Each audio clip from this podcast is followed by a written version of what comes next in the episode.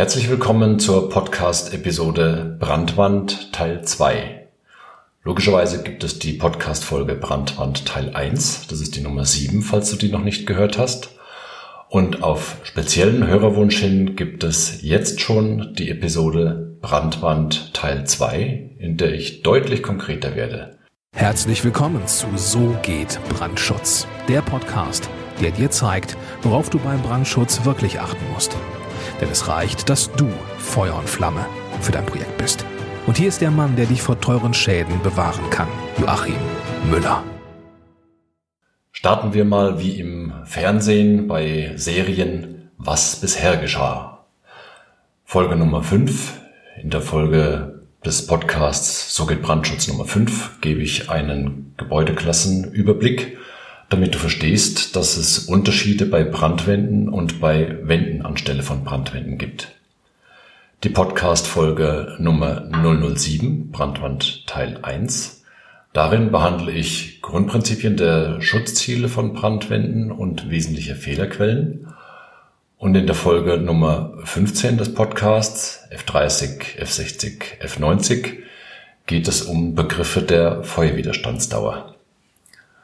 Und diese Podcast-Folgen waren sozusagen als Basis zu verstehen, damit du unter anderem das besser verstehst, was dich in dieser Folge erwartet.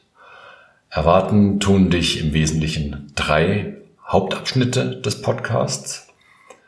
Teil Nummer eins sind Begriffswiederholungen und Erklärungen im Schnellüberblick.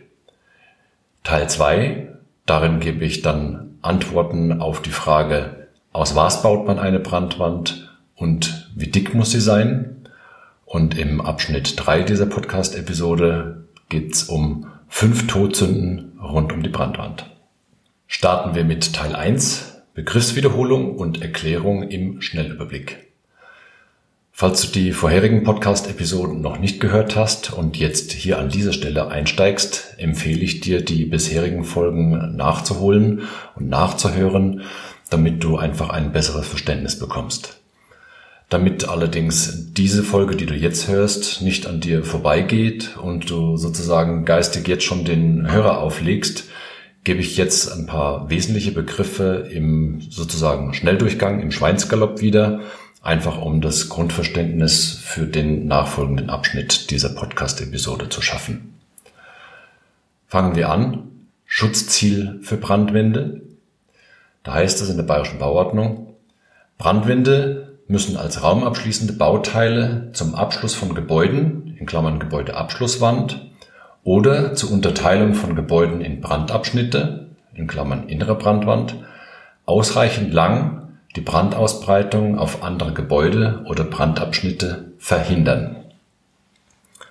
Das ist das Schutzziel. Was heißt jetzt Gebäudeabschlusswand? Gebäudeabschlusswand ist sozusagen die äußere Brandwand. Das heißt, diese Wand steht entweder direkt an der Grundstücksgrenze oder sie hat zur Grundstücksgrenze einen geringeren Abstand als 2,50 Meter. Dann gibt es noch die innere Brandwand, die steht also innerhalb eines Gebäudes und muss nach bayerischer Bauordnung zumindest eine Unterteilung des Gebäudes in Brandabschnitte von maximal 40 Meter Länge erzeugen. Abweichungen von dieser Anforderung lassen wir jetzt mal außen vor. Dann gibt es noch die sogenannte Wand anstelle einer Brandwand. Das ist sozusagen eine Brandwand mit ähnlichen Grundanforderungen wie eine echte Brandwand, hat allerdings eine geringere Feuerwiderstandsdauer, angepasst an die jeweilige Feuerwiderstandsdauer der Gebäudeklasse des Gebäudes, in dem diese Wand steht. Dann ist ja gerade schon der Begriff Feuerwiderstand gefallen. In der bayerischen Bauordnung gibt es im Wesentlichen drei Feuerwiderstandsklassen, feuerhemmend, hochfeuerhemmend und feuerbeständig, also F30, F60, F90. Und diese Feuerwiderstandsklassen, die beziehen sich im Wesentlichen auf die Kriterien Standsicherheit und Raumabschluss. Kriterium der Standsicherheit heißt, eine Brandeinwirkung auf ein Bauteil darf nicht zum vorzeitigen Versagen des Bauteils führen. Kriterium Raumabschluss bedeutet, Das Feuer wird entweder eingesperrt oder ausgesperrt, damit es sich nicht ausbreiten kann.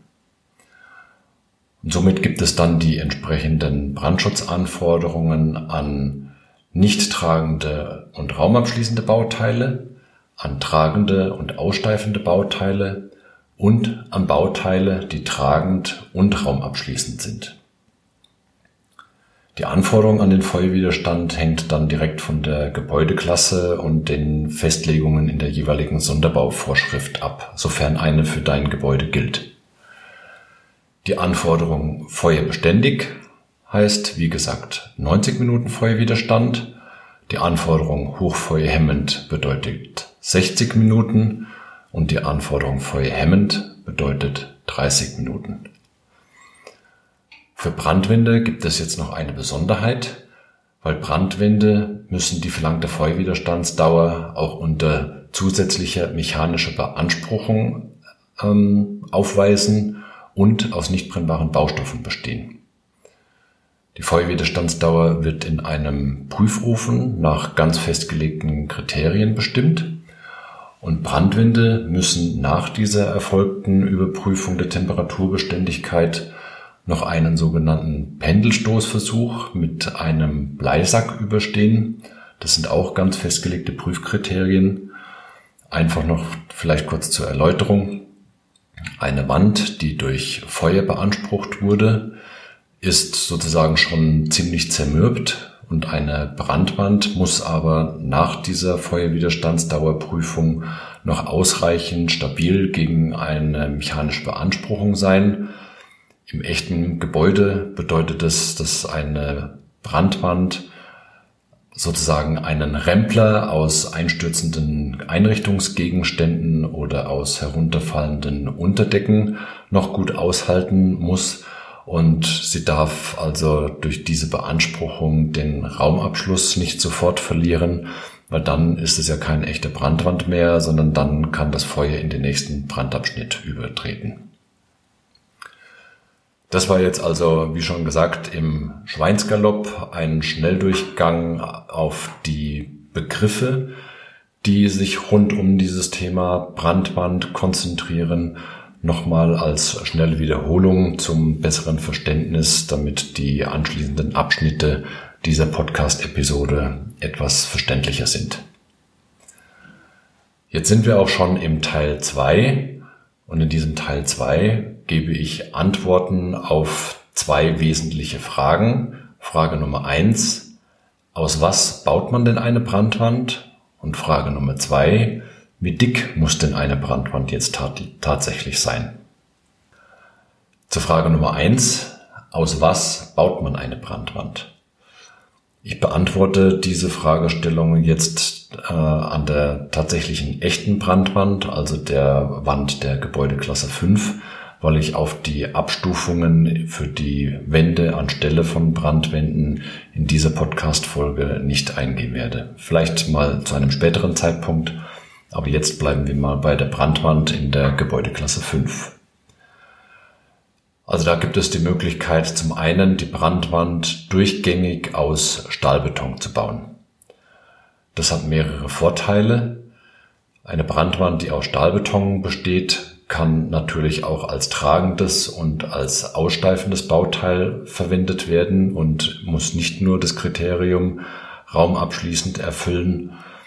Allerdings, je nach örtlicher Situation, ist es tatsächlich auch möglich, das zu variieren. Also, dass eine Brandwand aus Stahlbeton tragend und aussteifend und raumabschließend ist. Es gibt aber auch die Möglichkeit, eine Stahlbetonwand zu bauen, die nicht tragend ist, aber nur das raumabschließende Kriterium erfüllt. Weiterer Vorteil einer Brandwand aus Stahlbeton ist, dass das dann ein sehr zuverlässiges Bauteil ist, eine sehr robuste Konstruktion, weil sie ja einen, einen monolithischen Wandquerschnitt sozusagen darstellt, aus dem es sehr schwierig ist, irgendwelche Bauteile im Brandfall herauszuschlagen also da bietet eine Stahlbetonbrandwand schon erhebliche Vorteile. Und noch ein Vorteil, den ich nennen möchte, ist, dass die Schottung von Leitungs- und Lüftungsanlagen sozusagen als klassischer Fall sehr einfach durch geregelte Bauteile möglich ist. Und das gilt auch für nachträgliche Umbauten. Warum ich das so besonders erwähne, da kommen wir zum späteren Zeitpunkt noch dazu. Wo Vorteile sind, gibt es natürlich auch Nachteile. Der nachträgliche Einbau einer Brandwand aus Stahlbeton in ein Gebäude ist sehr schwer möglich und auch sehr teuer. Eine Brandwand hat ein sehr hohes Eigengewicht und bei jedem, wie bei jedem Stahlbetonbauteil, wenn ich das nachträglich in ein Gebäude einbauen möchte zum Beispiel, dann bringe ich ja jede Menge Feuchtigkeit in das Bauwerk mit ein, weil der Stahlbeton beziehungsweise das Wasser, das im Beton gebunden ist, ja erstmal nicht nur im Beton für den Erhärtungsprozess benötigt wird, sondern auch zu einem großen Bauteil, äh, großen Teil sich im Gebäude dann ja, verflüchtigt über den Verdunstungsprozess. Die zweite Möglichkeit, eine Brandwand zu bauen, ist die Herstellung aus Mauerwerk. Vorteile hierfür auch wiederum Mauerwerkswände können als tragende und aussteifende Bauteile und als raumabschließende Bauteile verwendet werden. Eine Mauerwerkswand kann nachträglich in ein bestehendes Gebäude eingebaut werden, sofern es die Statik hergibt. Und die Schottung von Leitungs- und Lüftungsanlagen ist ebenfalls nachträglich vergleichsweise einfach möglich.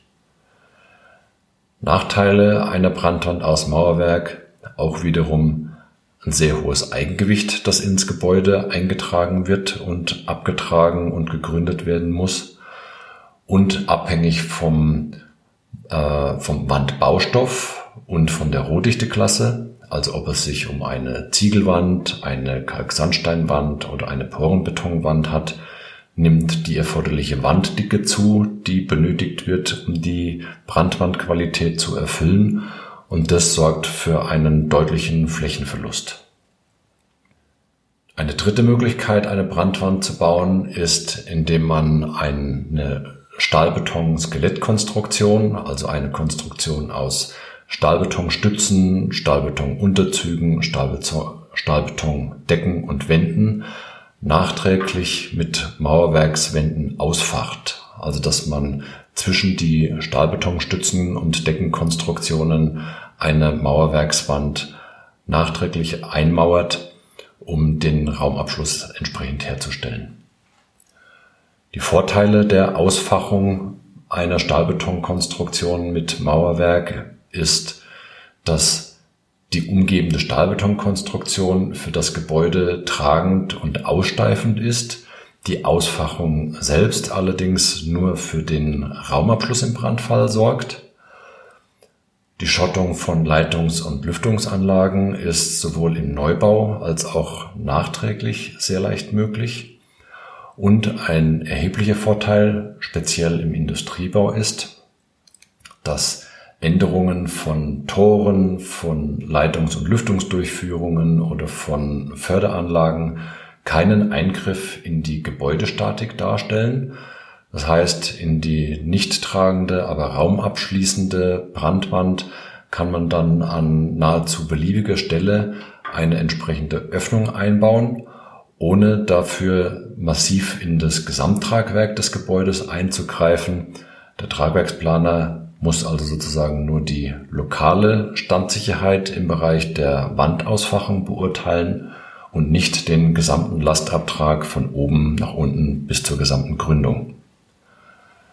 Die Nachteile, auch hier wieder, ich habe ein relativ hohes Eigengewicht, das in das Gebäude eingebracht wird und je nach Mauerwerksqualität dann auch die entsprechende Wanddicke, was zu Flächenverlust führt und das ist was, was ja der Bauherr beziehungsweise der Investor oder der Industriebetrieb am wenigsten brauchen kann. Die letzte Möglichkeit, auf die ich noch eingehen möchte, ist die Herstellung einer Brandwand aus Trockenbauwänden. Also ausnahmsweise nenne ich jetzt mal ein paar Hersteller. Vielleicht kennst du die Firmen Knauf, die Firma Rigips, die Firma Promat oder Fermacell. Alles das sind Systemhersteller, die Trockenbauwandsysteme anbieten, die auch die Anforderungen an Brandwände erfüllen. Diese Trockenbauwandsysteme bestehen aus einem Metallständerwerk, meistens noch mit einer innenliegenden Mineralwolledämmung, einer innenliegenden durchgängigen Stahlblecheinlage und diese Konstruktion ist dann auf der Außenseite beziehungsweise auf jeder Außenseite mit ähm, Feuerschutzplatten bekleidet, mindestens zweilagig. Die Vorteile von Trockenbau Brandwänden sind das geringe Eigengewicht, das man in das Gebäude einbringt, eine vergleichsweise geringe Wanddicke, also zumindest mal nur dann, wenn das Kriterium Brand, äh, äh, Feuerschutz erfüllt werden muss und nicht noch weitere Kriterien wie Schallschutz zum Beispiel erfüllt werden müssen. Man kann die Brandwand in Trockenbauweise nachträglich sehr gut in ein bestehendes Gebäude einbauen und die Baustelle bleibt an dieser Stelle tatsächlich trocken, weil man ja keinen Feuchtigkeitseintrag ins Gebäude hat alle Bauteile, die man benötigt, sind entweder aus Metall oder aus mineralischen Baustoffen wie Mineralwolle und ähm, aus den entsprechenden Trockenbau-Feuerschutzplatten. Also alles trocken. Nachteile einer Brandwand in Trockenbauweise wenn man nachträgliche Umbauten vornehmen muss, bei denen die Durchführung von Leitungs- und Lüftungsanlagen durch die Brandwand erfolgt, dann wird's wirklich schwierig. Weil die Trockenbaufirma, die diese Umbaumaßnahmen an der Wand durchführt, die muss anschließend die Übereinstimmung erklären, dass die gesamte Wand in diesem Bereich oder insgesamt der, der Wandabschnitt tatsächlich noch die Kriterien der Brandwand nach den Verwendbarkeitsnachweisen des damaligen Systemherstellers erfüllt. Und das wird einfach sehr schwierig, da eine Trockenbaufirma zu finden, die diese Übereinstimmungserklärung dem Bauherrn ausstellt, weil unter Umständen ist die Zulassung beziehungsweise der Verwendbarkeitsnachweis für dieses eingebaute System schon abgelaufen oder gar nicht mehr auffindbar. Und jetzt übernimmt sozusagen der Fachunternehmer, auch wenn er nur an einer Stelle ein Loch reinmacht und entsprechend auskleidet für die Leitungs- oder Lüftungsdurchführung, ähm, der übernimmt für die gesamte Feuerwiderstandsdauer dieser Wand sozusagen die Gewährleistung. Und häufig führt das dann im Endergebnis dazu, dass die Wand gesamthaft neu gebaut werden muss, weil es keinen Unternehmer gibt, der für eine alte Wand, die schon seit 10 oder 20 Jahren in Trockenbauweise steht, dann noch die Gewährleistung wieder übernehmen will. Weiterer Nachteil ist eigentlich aus demselben Grund, Beschädigungen an der Wand sind nachträglich sehr schwer zu reparieren und ebenfalls ein Nachteil eine Überdachführung einer Wand in Trockenbauweise ist natürlich auch nicht möglich. Also da muss man sich dann wieder eine Sonderkonstruktion einfallen lassen. Nachdem wir jetzt die verschiedenen Wandbauarten durchgesprochen haben, äh, komme ich jetzt zur Frage Nummer zwei. Wie dick muss eine Brandwand sein? Nun, das hängt tatsächlich davon ab, welche Anforderungen an die Wand gestellt werden, als ob sie raumabschließend, tragend und aussteifend ist oder ob sie nur nicht tragend und nur raumabschließend ist. Weiterhin hängt es davon ab, aus welchen Baustoffen die Wand besteht und ob noch andere Kriterien zu erfüllen sind, also beispielsweise der Schallschutz. Kommen wir zur Brandwand aus Stahlbeton. Wie dick eine Brandwand aus Stahlbeton sein muss, das kann man jetzt so im Allgemeinen gar nicht sagen. Also diese Angabe musst du als Architekt oder als äh, Bauherr dann tatsächlich beim Tragwerksplaner erfragen. So als Hausnummer die dünnste Brandwand, die du dir in Stahlbetonbauweise vorstellen kannst, das ist eine Wand mit einer Mindestdicke von 15 Zentimeter und diese 15 Zentimeter ist so die Mindestdicke, die man braucht, damit die Wand überhaupt noch betonierbar bleibt. Aber gleich an der Stelle dazu gesagt, eine Brandwand 15 Zentimeter dick, Das ist wirklich die absolute Untergrenze und ist auch mit jeder Menge anderer Nachteile verbunden. Also das ist wirklich an dieser Stelle nur genannt, um mal die unterste Grenze genannt zu haben.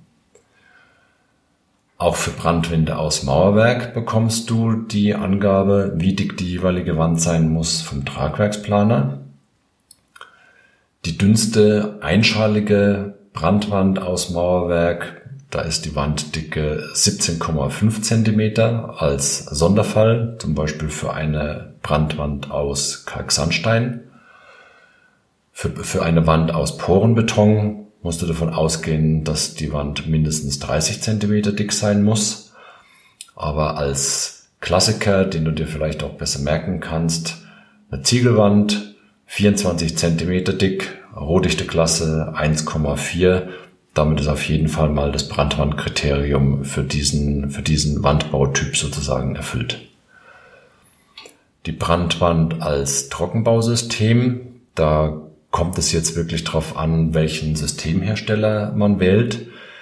Die Angabe für eine derartige Brandwand kommt normalerweise nicht vom Tragwerksplaner, sondern wird tatsächlich vom Architekten ausgewählt. Der Tragwerksplaner hat mit der Trockenbauwand im Regelfall nichts zu tun, außer dass er den Lastabtrag weiterverfolgen muss, aber er muss die Wand in keinster Weise irgendwie bemessen und nachdem das ein System ist mit einem Verwendbarkeitsnachweis von einem Systemhersteller, hat der Tragwerksplaner an die Bauweise dieser Wand auch gar keine weiteren Erleichterungen oder Erschwernisse zu stellen. Das kommt wirklich definitiv nur vom Systemhersteller. Und das wählt eben der Architekt aus und braucht an dieser Stelle den Tragwerksplaner ausnahmsweise mal nicht. Die dünnste Wand, die ich fand, das reimt sich sogar, beträgt 111 Millimeter. Also das ist schon eine sehr dünne Brandwand.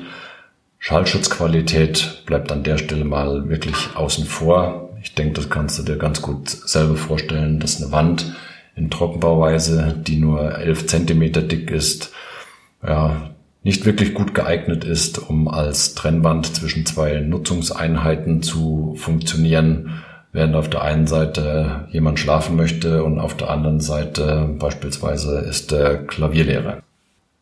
Und schon sind wir im Teil drei dieser Podcast-Episode, in der ich von den Todsünden berichten möchte, die es im Bereich der Brandwand zu bauen gibt oder die es besser zu unterlassen gilt. Auch hier wiederum, ich beziehe mich auf die Brandwand in der Gebäudeklasse 5, also als echte Brandwand beziehungsweise als Brandwand nach der jeweiligen Sonderbauvorschrift. Sünde Nummer 1. Bauteile, die die Brandwand tragen oder aussteifen, sind nicht feuerbeständig. Sowas kommt leider Gottes sehr häufig vor, vor allem im Altbestand und dort ganz besonders in alten Industriebauten da sieht man das leider sehr häufig, dass die Brandwand direkt als Ausfachung innerhalb einer Stahlkonstruktion eingebaut ist. Mit ein bisschen Glück ist das Ganze dann noch verputzt, aber nichtsdestotrotz ein F0-Bauteil, also ein Bauteil, das keine Feuerwiderstandsdauer erfüllt, wie eben eine ungeschützte Stahlkonstruktion, kann weder ein F90-Bauteil also in dem Fall die Brandwand, tragen, noch kann es die Brandwand aussteifen. Das Ergebnis einer Bewertung dieser Wand, so eine Wand, die in einer Stahlkonstruktion eingemauert ist, wird in 100 Jahren keine Brandwand. Wie kann man das im Bestand dann lösen? Hm. Meist eben nicht oder nicht mit wirtschaftlichen Verhältnissen, weil äh, eine Umbaumaßnahme, um aus so einer Wand dann eine Brandwand zu machen, würde einen erheblichen Umbau am Gebäudetragwerk erfordern, was dann eben meistens wirtschaftlich nicht mehr möglich ist. Man kann mit ein bisschen Glück das Ganze im Brandschutzkonzept bereinigen, also im Brandschutznachweis, indem man eben diese Wand nicht mehr mit der Anforderung Brandwand versieht, sondern das Ganze Brandschutzkonzepte anders aufbaut und diese Wand mit dieser Feuerschutzqualität nicht mehr benötigt. Sünde Nummer zwei. Stahlbauteile oder Holzbauteile liegen auf der Brandwand auf oder schließen unmittelbar an die Brandwand an. Auch das kommt leider sehr häufig in alten Industriebauten vor, aber auch in Dachgeschossausbauten in Büro- und Wohngebäuden. Als Beispiel an der Stelle ist zu nennen, wenn Unterzüge und Pfetten aus Stahl oder Holz direkt in die Brandwand einbinden, dann schwächen sie den Wandquerschnitt an der Stelle, wo sie einbinden und auflagern, punktuell. Das Problem dabei, das dann entsteht bei einer Längenausdehnung im Brandfall und einem anschließenden Einsturz dieser Stahlbaupfetten oder dieser Holzpfetten wird sozusagen oder werden Löcher in die Brandwand reingestanzt an der Stelle und damit ist die Feuerwiderstandsfähigkeit aufgehoben. Weil mir das so wichtig ist, an der Stelle noch ein etwas greifbareres, griffigeres Beispiel. Stell dir vor, du hast eine Wand und möchtest die als Brandwand in deinem Gebäude errichten oder sie ist schon vorhanden. Rechtwinklig zu dieser Brandwand kommt ein Stahlträger als Unterzug und der ist 10 Meter lang und der liegt auf dieser Brandwand auf. Jetzt kommt es unglücklicherweise zu einem Brand im Gebäude und diese Stahlbaupfette tut das, was alle Stahlbauteile machen. Sie nehmen sehr schnell die, die Wärme auf und heizen sich extrem schnell auf. Wenn jetzt die Temperaturerhöhung ungefähr schon 350 Grad betragen hat, dann verlängert sich dieser Stahlträger um sage und schreibe vier Zentimeter und schiebt sozusagen direkt auf die Brandwand zu. Das heißt, er nimmt alles an Konstruktionsbauteilen, nimmt er in Richtung Brandwand mit. Wenn es einen direkten Druckkontakt zur Brandwand gibt, dann wird die Brandwand mitgeschoben. Und wenn die Wand sehr stabil und sehr stark ausgesteift ist, dann schiebt dieser Stahlträger punktuell nach dem erfolgten Druckkontakt genau auf dieser Fläche, auf diese Brandwand und stößt eben ein vier Zentimeter tiefes Loch in die Wand hinein. Jetzt ist es häufig bei einem Brand mit einer Temperaturerhöhung um 350 Grad nicht getan, sondern die Temperatur steigt weiter. Jetzt wird der Stahlträger immer weicher und je weicher der Stahlträger wird durch die hohe Temperatur, umso stärker leidet er in Anführungszeichen unter der Last und biegt sich immer stärker durch. Und dieses, dieses Durchbiegen des Stahlträgers bedeutet am Endauflager, dass sich der Träger an dieser Stelle sozusagen komplett verdreht. Und das wirkt wie ein Flaschenöffner auf dem Kronkorken einer Flasche. Das heißt, an der Stelle wird tatsächlich ein Loch in die Brandwand reingestanzt oder reingedreht. Und schon ist wieder ein Loch in der Brandwand und das Feuer tritt durch. Wie kann man das Ganze jetzt lösen? Also baulich kann man das Ganze lösen, indem man Fetten und Unterzüge auf Stützen vor der Brandwand auflagert oder auf Konsolen, die auf der Brandwand, an der Brandwand befestigt sind.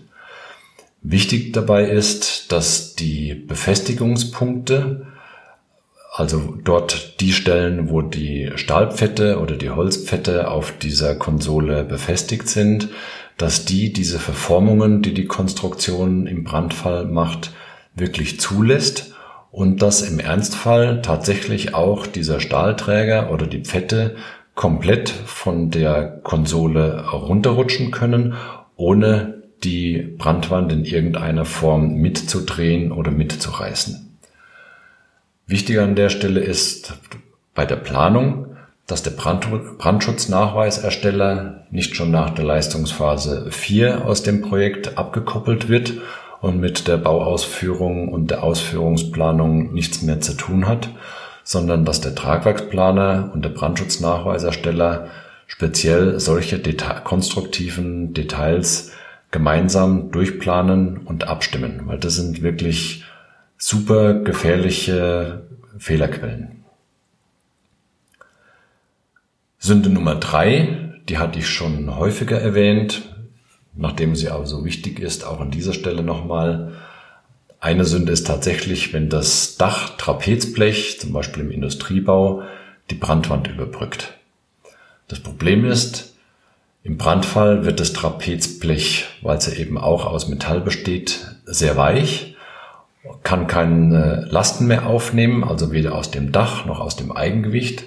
Und dann hängt das Trapezblech wie gekochte Spaghetti über diese Brandwand drüber. Und Brandgase und Feuer können durch die Sicken in den nächsten Brandabschnitt gelangen, der bisher noch nicht vom Feuer betroffen war. Und damit hat die Brandwand ihre Funktion leider nicht erfüllt, weil der Brand sich in den nächsten Brand aus, Brandabschnitt ausgebreitet hat. Auch an der Stelle, wie kann man das lösen? Ganz konsequenter Lösungsansatz. Die Brandwand wird immer über Dach geführt und da muss man wirklich sehr konsequent sein und es wird nicht davon abgewichen. Es gibt noch andere Lösungsansätze, auf die möchte ich an der Stelle jetzt nicht eingehen, weil die zu diesem Trapezblechproblem definitiv nicht passen. Also eine Brandwand, die über Dach geführt wird, sorgt konstruktiv automatisch dafür, dass das Trapezblech stumpf an diese Brandwand anschließt und über Konsolen aufgelagert werden muss, und dann kann das Trapezblech im Brandfall auch von dieser Konsole herunterrutschen und runterfallen und die Brandwand steht wie ein Einser und der kann gar nichts passieren. Auch hier ist wichtig, der Brandschutznachweisersteller darf nicht nach der Leistungsphase 4 abgekoppelt werden aus dem Projekt und muss in die weitere Abstimmung in dem Fall mit dem Tragwerksplaner und dem Architekten mit eingebunden sein, damit dieses wichtige Konstruktionsdetail von allen Beteiligten sauber durchgeplant und gelöst wird. Sünde Nummer vier: Dachlatten und Hohlräume im Wohnungsbau überbrücken die Brandwand. Das kommt leider immer wieder vor, speziell bei Gebäuden der Gebäudeklasse 3 zum Beispiel oder Gebäudeklasse 4. Das Problem dabei ist, brennbare Bauteile überbrücken die Brandwand, was nicht der Fall sein darf. Und damit kann dieses brennende Bauteil die Brandwand sozusagen überlaufen und ein Brand überträgt sich von einem Brandabschnitt in den nächsten. Ebenfalls klassischer Fehler, äh, Hohlräume überbrücken die Brandwand. Dann kann im Brandfall natürlich Brandgas und Feuer in diese Hohlräume eindringen und durch den hohen Druck, der in dem Brandraum besteht, wird sozusagen das brennbare Gas nachgeschoben und kann sich über sämtliche Hohlräume und Schlitze in irgendwelche anderen Bereiche ausbreiten und wird nachgeschoben. Und das sorgt einfach im ungünstigsten Fall dafür, dass es sich auf der anderen Seite der Brandwand wieder selbst entzündet und dann ist der nächste Brandabschnitt vom Feuer betroffen. Auch hier gilt, konsequenter Lösungsansatz Brandwand über Dach führen und nicht von den Anforderungen des Baurechts abweichen, dann ist auf jeden Fall mal an dieser Stelle dieser Fehler vermieden. Kommen wir zur Sünde Nummer 5. Nachträglich aufgebrachter Vollwärmeschutz besteht aus brennbaren Baustoffen. Das Problem an dieser Stelle ist, Stell dir vor, du hast ein Gebäude. Das Gebäude steht mit einer Gebäudeabschlusswand, also einer äußeren Brandwand, nah an der Grundstücksgrenze. Weniger Abstand, weniger als 2,50 Meter. Es handelt sich um einen Altbau und diesen Altbau möchte man jetzt energetisch sanieren, indem man auf der Gebäudeaußenhülle einen Vollwärmeschutz aufbringt. Im ungünstigsten Fall wird das billigste Material verwendet, nämlich irgendeine Polystyroldämmung. Also es gibt welche, die bezeichnen das Polystyrol als kaltgepresstes Heizöl oder aufgeschäumtes Heizöl. Und dieses Heizöl in fester Form wird jetzt von außen auf der Brandwand, auf der Gebäudeabschlusswand befestigt. Und jetzt hat man sozusagen brennbare Baustoffe, auch wieder abweichend vom Baurecht, die die Brandwand nicht nur überbrücken, sondern die tatsächlich vollflächig auf der ganzen Brandwand angebracht sind. Also das ist baurechtlich wirklich eine Katastrophe und lässt sich ganz häufig auch nicht wirklich durch irgendwelche Kompensationsmaßnahmen ausgleichen, sondern im ungünstigsten Fall bedeutet es, bedeutet es tatsächlich brennbare Dämmung wieder runter, nicht brennbare Dämmung drauf auf die Gebäudeabschlusswand. Bei inneren Brandwänden auf der Gebäudeaußenseite, wenn man nicht weiß, wo sich die Brandwände befinden, kann dieser Fehler natürlich genauso passieren. Dann überbrücken halt brennbare Baustoffe die Brandwand auf der Außenseite. Und auch das ist leider ein klassischer Fehler bei der Altbausanierung, weil dann brennbare Dämmstoffe außen auf die Brandwandstirnseite aufgebracht werden. Das Problem an der ganzen Sache ist, häufig gibt es für Altbauten keine Brandschutznachweise und keine Brandschutzpläne und die Firmen wissen sozusagen gar nicht, dass sie irgendetwas falsch bauen. Als Lösungsansatz möchte ich mitgeben und auch wirklich an der Stelle auch nochmal an die Bauherren, die das äh, hier hören und an die Investoren, die das hören, möchte ich den Appell richten. Bitte echte Fachfirmen beauftragen und den Auftrag nicht an den billigsten und an irgendwelche Unwissenden vergeben.